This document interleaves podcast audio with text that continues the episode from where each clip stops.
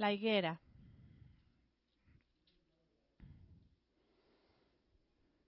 Usted no sabía que tenía higueras en la iglesia, ¿verdad? Los que no me conocen, me llamo Josh Kruger. Yo soy uno de los, el pastor aquí siendo entrenado en Kingsway y es un gozo para mí en esta mañana eh, predicar en este pasaje que Bob acaba de leer para nosotros. Gracias por leerlo. La Biblia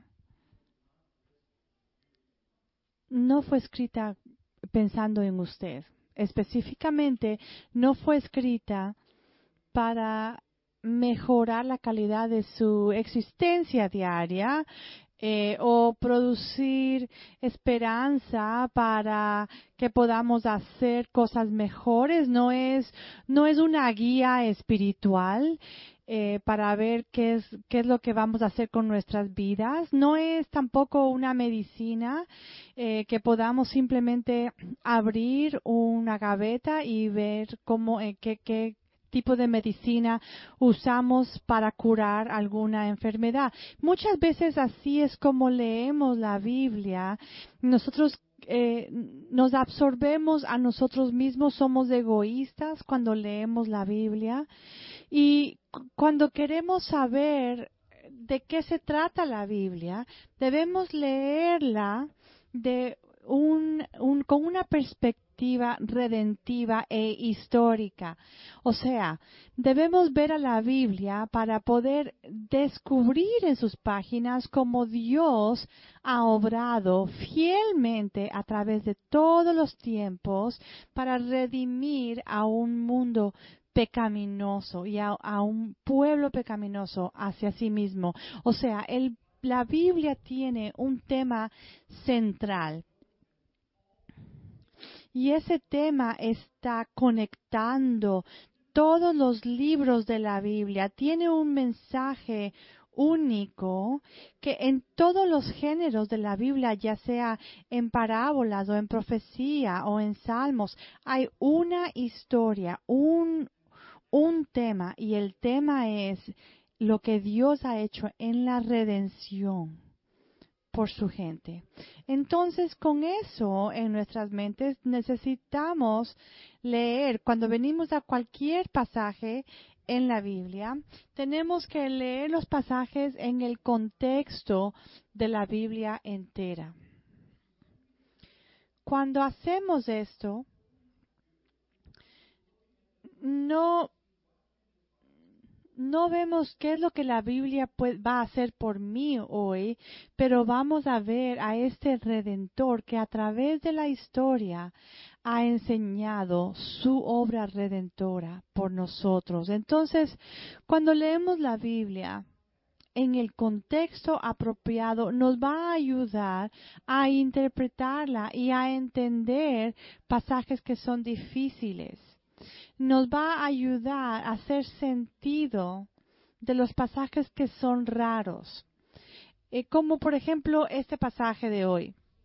Yo estoy segura que muchos de ustedes cuando leyó el pasaje dijeron, ay, ¿quién va a predicar de esto? Porque este pasaje así solo es un pasaje extraño. Este pasaje, si lo leemos aislado, no tiene mucho sentido. Yo me acuerdo que yo de niño, yo leía este pasaje y yo decía, no entiendo esto. Pero cuando leemos este pasaje en el contexto de la historia redentiva de Dios, entonces vamos a ver que este pasaje es como si fuera una eh, eh, como parte de un rompecabezas que tiene, eh, la forma perfecta y que vemos que es parte del plan de la redención de Dios para nosotros. Este pasaje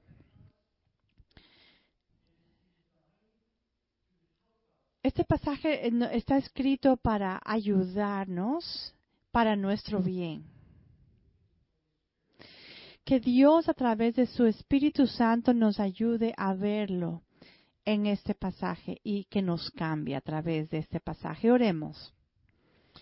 Señor, te dan, venimos a esta, a tu palabra con necesidad de ti en esta mañana. Yo necesito que tú me ayudes a mí a hablar claramente y todos te necesitamos que tú nos ayudes para escuchar lo que tú tienes que decirnos. Venimos a ti con humildad, sabiendo que te necesitamos y que que no vamos a simplemente confiar en nuestra propia en nuestro propio entendimiento, pero Espíritu Santo, ven y ayúdanos y guíanos a glorificarte a ti en el nombre de Jesús. Amén. Así que vimos la semana pasada eh, en Marcos capítulo 11 al principio vimos que Jesús había entrado en, a Jerusalén en un asno y vimos en el versículo 11 dice que entró en Jerusalén y en el templo y habiendo mirado alrededor todas las cosas, como ya anochecía, se fue a Betanía con los doce. Entonces, cuando yo leo esto, yo me pregunto, ¿por qué es que Jesús fue al templo a mirar? Porque yo sé que Jesús no estaba aquí de turista. Jesús tenía un propósito específico. Y el lugar donde podemos ver lo que Jesús estaba haciendo. Lo vemos aquí en el libro de Malaquías, el último libro del Antiguo Testamento. Malaquías profetizó de lo que estaba pasando aquí en Jerusalén con Jesús. Y vemos en el capítulo 3 de Malaquías, en el versículo 1, dice, He aquí, yo envío mi mensajero, el cual preparará el camino delante de mí, y luego vendrá a su templo el Señor a quien vosotros buscáis, y el ángel del pacto a quien deseáis vosotros. He aquí viene, ha dicho, ha dicho Jehová de los ejércitos, ¿y quién podrá sufrir el tiempo de su venida? ¿O quién podrá estar, eh, estar cuando Él se mostrará? Porque Él es como fuego purificador y como jabón de lavadores y sentarse para afinar y limpiar la plata, porque limpiará a los hijos de Leví, los afinará como a oro y como a plata. Entonces, vemos en el versículo 11 como él vino al templo, él no estaba ahí de visita, de turista, él vino a ver la condición espiritual del templo y de aquellos que venían a adorar o que se supone que venían a adorar. Entonces Jesús vino a ver cómo estaba el ambiente para la batalla que venía delante de él. Él vino a refinar, a purificar y como un mensajero del nuevo pacto. Entonces él vino al templo y miró en el templo y dice entonces que era tarde y que él fue a Betanía como una, una, una ciudad como una una milla, dos millas más alejado y estuvo ahí por la noche. Y entonces nos trae al pasaje de esta mañana cuando viene, cuando sucede esta situación con la higuera. Jesús tenía hambre y él vio esta higuera, esta higuera que estaba llena de hojas, pero cuando fue a ver si había había fruta, vio que no había fruta. Y entonces él maldice al árbol y le dice que nadie nunca más coma de ti.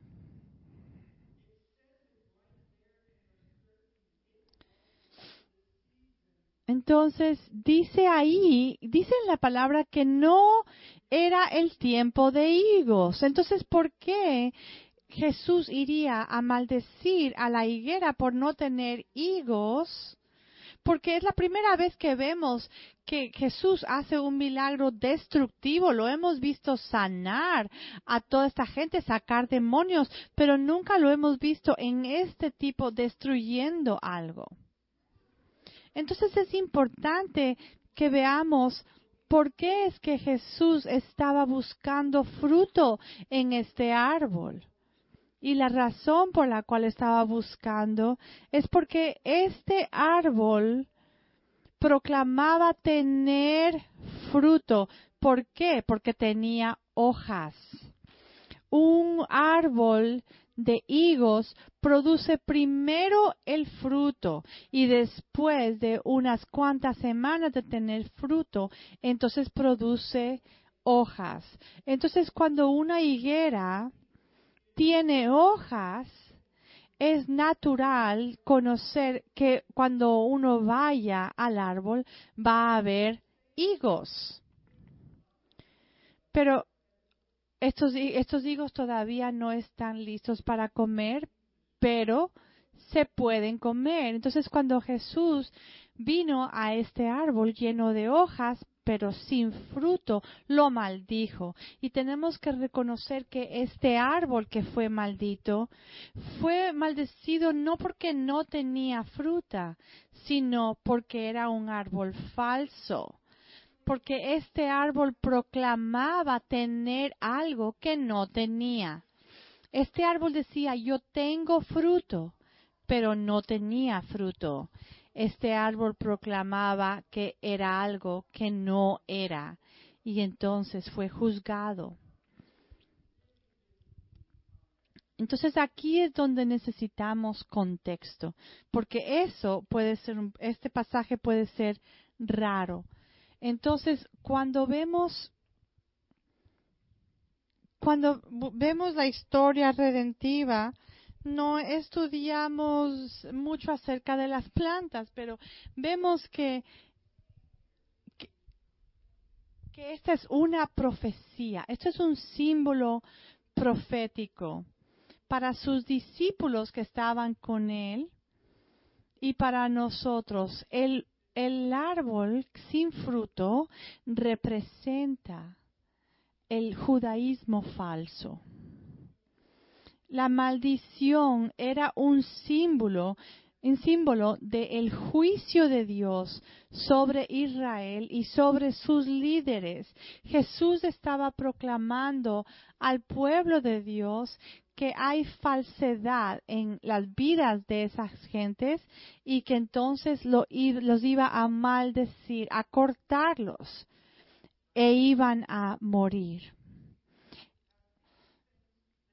ellos tenían una hipocresía. Ellos proclamaban externamente que ellos amaban al Señor, pero si uno los analizaba más cerca, de más de cerca, uno se, se daba cuenta que todo era por fuera, todo eran hojas. Pero Dios podía ver el corazón y veía que no había fruto. Todo estaba era una religión vacía. Entonces, al maldecir la higuera, él estaba maldiciendo la religión vacía en, esas vidas. Cuando vamos al versículo 20, un poquito más abajo, vemos que Pedro estaba sorprendido cuando van al, al árbol y le dice en el 21, Maestro, mira, la, higuera que maldijiste se ha secado. Entonces yo no estoy seguro si es que él estaba sorprendido o, o él estaba asustado, dándose cuenta de que lo que Jesús le dijo a este árbol sucedió al árbol.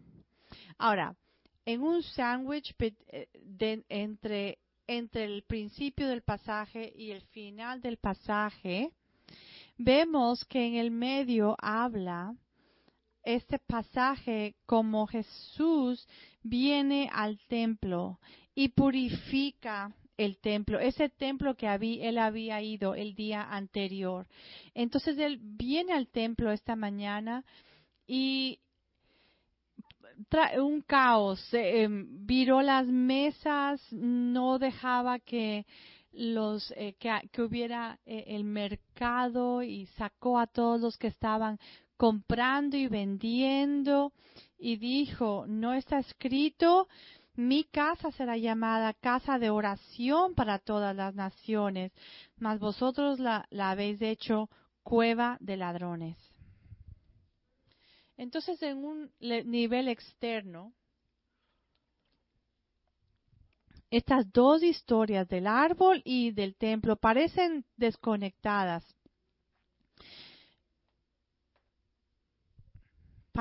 Parecen raras y las vemos de una manera independiente. Pero la realidad es que estos, estos, estas dos cosas que pasaron están bien relacionadas. De la misma manera como eh, el árbol, los, vemos que los judíos y este templo estaba vacío por dentro. Este templo era un, un lugar inmenso. Tenía como 15 eh, pisos, como si fuera 15 pisos por adentro. Y estamos, estamos entonces ahora en un, eh, unos eh, festejos judíos, los, los ojos de todo el mundo estaban en, en el templo en Israel, en Jerusalén específicamente, por, por estas fiestas. Y entonces en este, en este lugar que tenía que ser un centro para religión, para el, templo que significaba que ahí estaba Dios, que ahí tenía que venir la gente que querían servir a Dios, adorar a Dios, todo eso era falso. Esto no era una casa de oración que tenía que ser, pero era un centro de comercio, una cueva de ladrones. Todo era falso. De igual manera, los líderes del templo eran hipócritas porque todo lo que poseían era un legalismo en ceremonia, en rituales. Y Jesús vino y vio todo esto. Y Él fue como el purificador y lo sacó a todos. Igual que lo hizo, igual que maldició al árbol, lo hizo también con la hipocresía en el templo. Dios no, no va a ser burlado. Y Él no aguanta rituales y ceremonias externas. Él busca adoración verídica. En Juan 4, 23 dice, mas la hora viene y ahora cuando los verdaderos adoradores adorarán al Padre en espíritu y en verdad, porque también el Padre tales adoradores busca que adoren. Israel vemos que no era ese tipo de personas y Jesús está declarando la falsedad en su religión. Entonces, este pasaje debe ser como una alarma para nosotros. Porque cuando leemos este pasaje vemos la implicación a los israelitas. Y nos debemos preguntar a nosotros, ¿es esto también una imagen de mí mismo?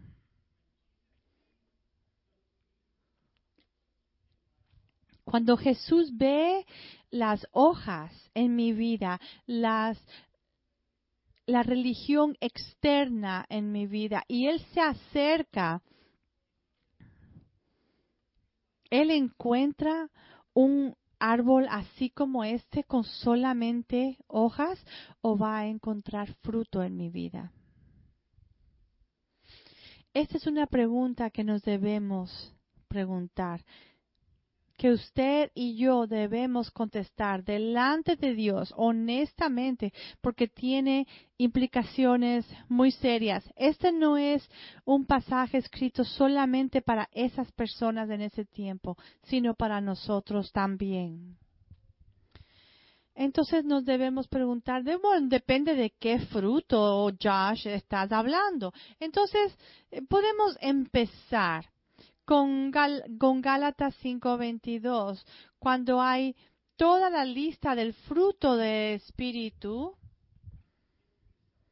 el fruto que, que Dios nos trae cuando nos sometemos, eh, autocontrol, gentileza, bondad, paciencia, paz, amor, tolerancia, benignidad, caridad. Son cosas que podemos ver y decimos, ¿tenemos control de nosotros mismos? ¿Es esto un fruto en mi vida? Pero esto es solamente el principio en Gálatas 5, pero la, la, la, Biblia está llena de fruto que debemos tener en nuestra vida. Así que hágase esta pregunta. ¿Usted tiene amor por otros? ¿Usted tiene amor por aquellos que están perdidos? ¿Usted busca a otros que no conocen a Cristo? Usted quiere ver la gloria de Dios en donde usted trabaja o estudia, o usted está atemorizado de hablar su nombre. Usted tiene celo por la por la gloria de Dios. Usted quiere vivir de una manera obediente. Usted tiene deseo de cuidar a los pobres, a las viudas, a aquellos que están en la cárcel. Cuidar a otros, bondad, es algo, un fruto que debemos tener en nuestras vidas. Y yo, esta mañana estoy, estaba parado aquí en lo que estábamos cantando y yo pienso, muchas veces yo puedo pararme ahí y por fuera tener un sentir de, de alabanza, pero en mi corazón yo no estoy adorando a Dios. Y ahí habría falsedad. Porque lo que yo demuestro no es lo que es cierto.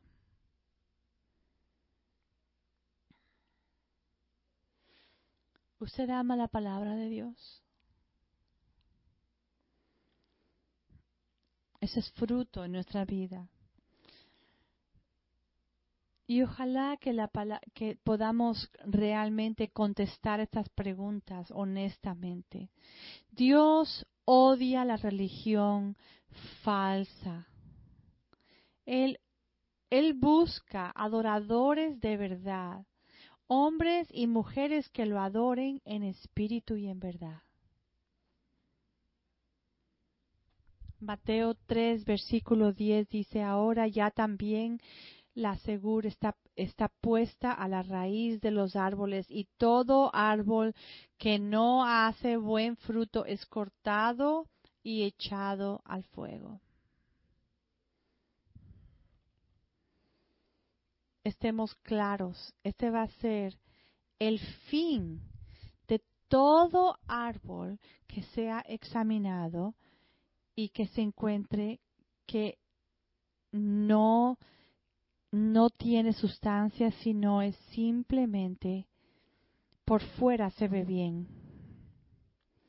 Entonces yo estoy seguro que cuando Jesús vino a Jesús y le dijo, Rabí, mira el, el, árbol que maldeciste se ha secado, él vino, yo pienso que él vino a Jesús y estaba temblando, dándose cuenta quizá de que el árbol que él había maldecido era también una figura, un símbolo de su propia vida, que había en su vida cosas que también eran falsas y quizá él estaba con ansiedad, diciendo, Rabí, mira, este árbol que tú maldeciste realmente pasó y pasó rápido y se secó y quizá había un, un sentir de, de, nerviosismo, de, miedo en Pedro ese día.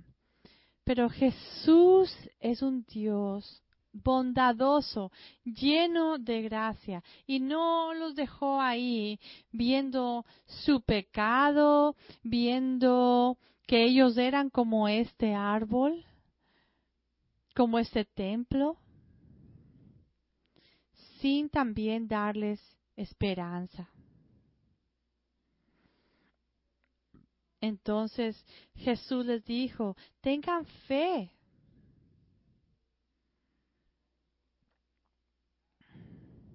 Tened fe en Dios, les dijo Jesús. Pedro viene asustado, eh, diciéndole, yo soy como este árbol, no tengo fruto. Si este árbol se secó, ¿qué es lo que va a pasar conmigo? Y Jesús les dice, tened fe en Dios. Dice, porque de cierto os digo que, o sea, básicamente le está diciendo, tienes que tener una fe fuerte en, en, en Dios, una fe grande, porque Él va a hacer en tu vida lo que tú no puedes hacer. Entonces en el versículo 23 dice, porque de cierto os digo que cualquiera que dijere a este monte, quítate y échate en el mar, y no dudare en su corazón, sino creyere que será hecho lo que dice, lo que diga le será hecho. Las, las montañas son obstáculos. Pregúntele a cualquiera que está en el tercer día de un de, caminar montando eh, eh, hacia hacia un hacia una montaña o aquellos que que, que viajaron en, en, en camino por todas las montañas. Ellos sabían lo que era que las montañas fueran una cosa un obstáculo casi hasta imposible de poder sobrevivir esas montañas. Pero Jesús dice que Él va a remover los obstáculos, las montañas que, que, que nos impiden ir de un árbol que no tiene fruto a aquellos que sí tienen fruto. Él dice, si tú crees, esas montañas van, esos obstáculos van a ser removidos ten fe en Dios, porque si tú confías en Jesús con una fe que no muere, Él va a hacer esto por ti. Nota lo que dice, lo que no dijo Jesús. Jesús no dijo, Jesús, eh, Pedro, tienes que tratar más. No, Él le dijo, ten fe en Dios. Porque Dios es el que nos puede ayudar. Él es el único que nos puede ayudar a mover esos, obstáculos para que nosotros podamos dar fruto. ¿Y por qué? ¿Por qué es que Dios remueve estas montañas por nosotros? Porque Él quiere que tengamos fruto, porque cuando nosotros tenemos fruto, Él es glorificado. Entonces Dios quiere que nosotros tengamos fruto, que yo tenga fruto, que usted lo tenga, porque Dios desea adoradores que lo adoren en espíritu y en verdad. Él nos hizo para adorarlo de verdad. Desafortunadamente, muchas veces este versículo no lo no está no es usado correctamente cuando se saca del contexto. Jesús no dijo que la manera de la, la que, que la medida de su fe es, es la que la que va a hacer que se muevan los obstáculos. Pero eso no fue lo que dijo Jesús. Necesitamos saber que Dios es un Dios soberano y Él determina nuestras vidas. Cuando vemos en Primera de Samuel 2, del 6 al 8, vemos que Él él dice que Él destruye y Él da vida. Él hace los, la pobreza y hace las riquezas. Él levanta al pobre, Él levanta al necesitado.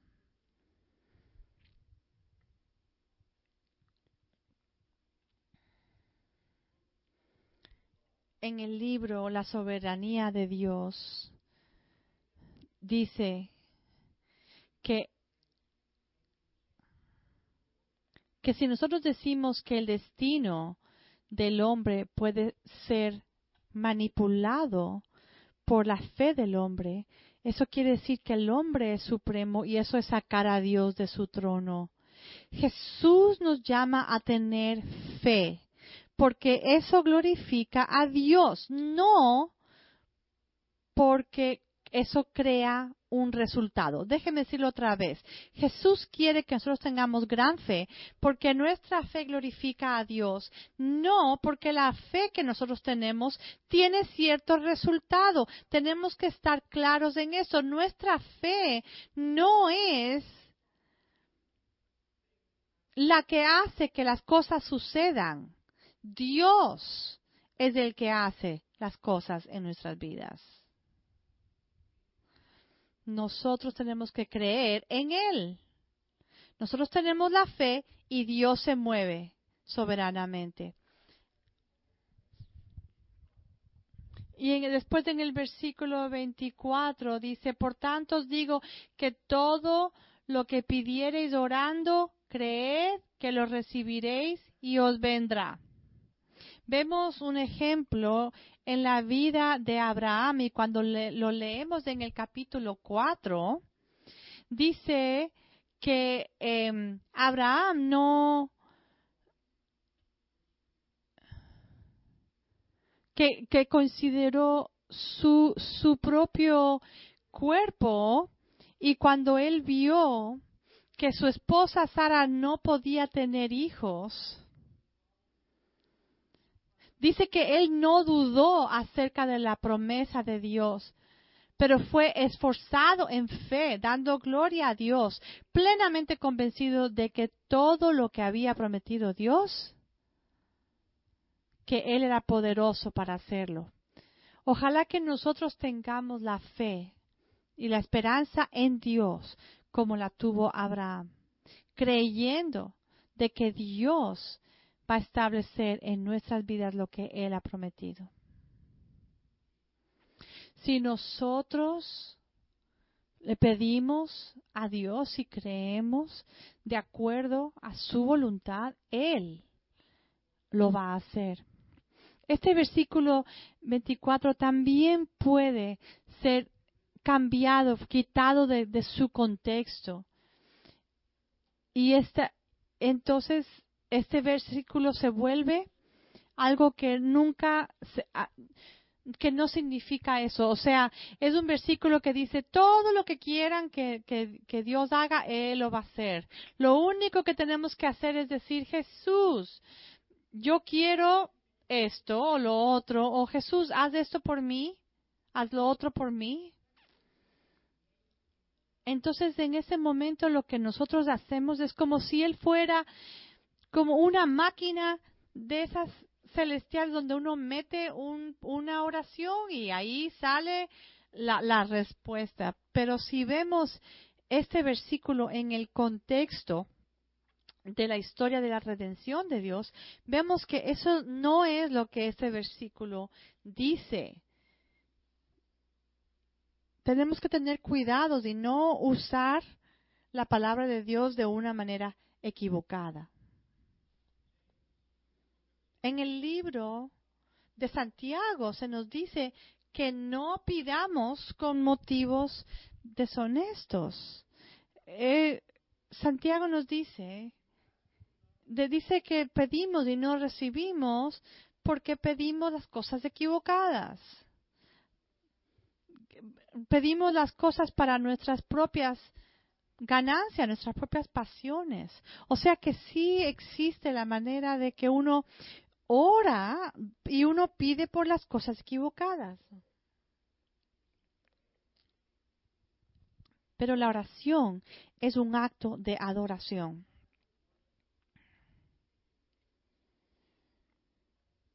Y es un arrodillarse en su corazón delante de Dios.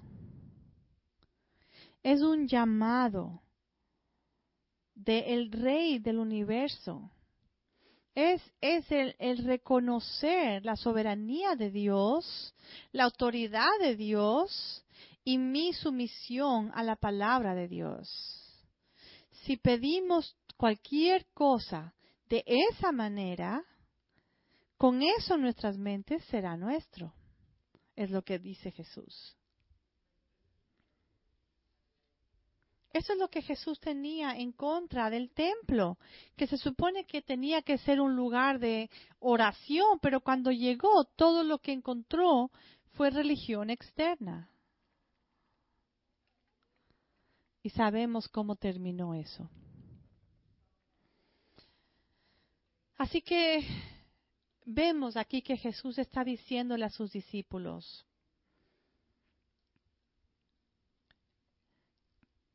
crean en el hecho de que yo quiero producir fruto en sus vidas. Yo quiero producir este fruto y a, remover los obstáculos que no lo dejan a usted tener fruto. Cualquier cosa que usted necesite que sea removida, yo lo voy a hacer. Pide todo lo que necesitas y será hecho. Qué gran esperanza le dio él a sus discípulos después de él ver la realidad de lo que va a pasar a ese árbol. Y entonces en lo que vemos del versículo 25, dice, y cuando estén orando, perdonen y si tienen algo en contra de otro, también, para que también el Padre que está en los cielos les perdone a vosotros vuestras ofensas, ofensas perdonen.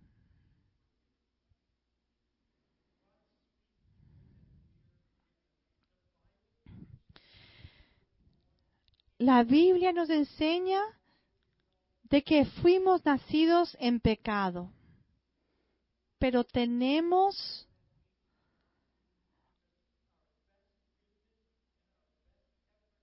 tenemos una esperanza de que a pesar de que todo lo que nosotros hacemos es pecaminoso delante de Dios, las buenas noticias es de que Dios proveyó y mandó a su Hijo Jesús sin pecado, santo, perfecto, a morir en nuestro lugar en la cruz, para que nosotros podamos ser perdonados. Esto es un, un, gran gozo. Somos perdonados porque Jesús nos ha perdonado.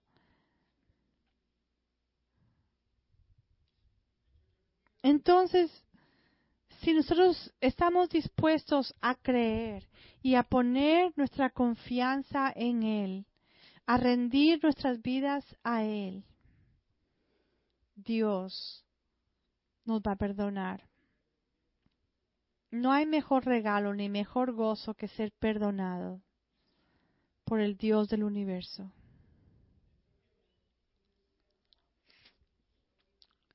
Entonces Jesús en este versículo está enseñando a sus discípulos un fruto que debe estar presente en sus vidas. Dice, hablando del perdón, que el perdón es básico en la vida cristiana. Tenemos que tener el deseo de perdonar. Y que cuando nos paramos a orar, a pedir a Dios lo que necesitamos, debemos empezar perdonando a otros, porque nosotros hemos sido perdonados. Y es fruto que debe ser, debe ser parte de nuestra vida.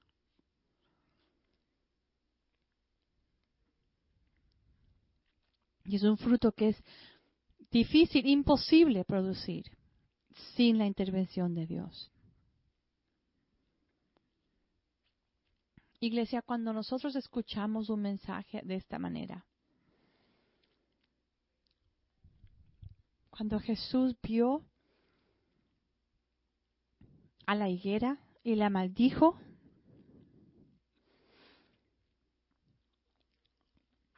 pero les dijo a los discípulos que Él quiere y quiere ayudarnos a producir fruto. Entonces, ¿qué hacemos con este mensaje en nuestra vida? cada domingo al, final del mensaje nos debemos preguntar, ¿qué significa esto para mí?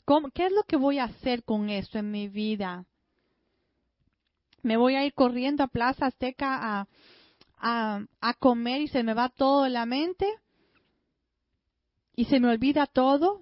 ¿O vamos a, tomar la palabra de Dios y permitir que nos moldee.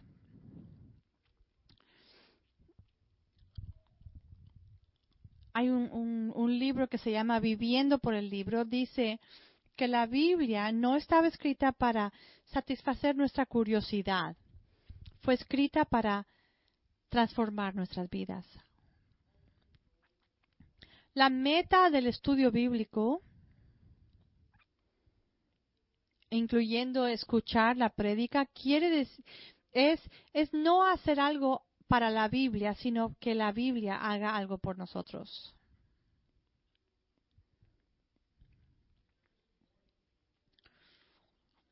Entonces, esta mañana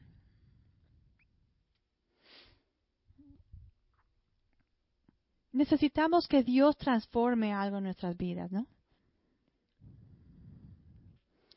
voy a proyectar cuatro preguntas. Esto es un tiempo entre usted y el Señor. Mire estas preguntas, que las lea y que las conteste verdaderamente. No las tiene que contestar a nadie. Esto es entre usted y Dios. Él ya conoce las respuestas. Entonces yo espero que en lo que usted lea esto ahora y después en esta semana,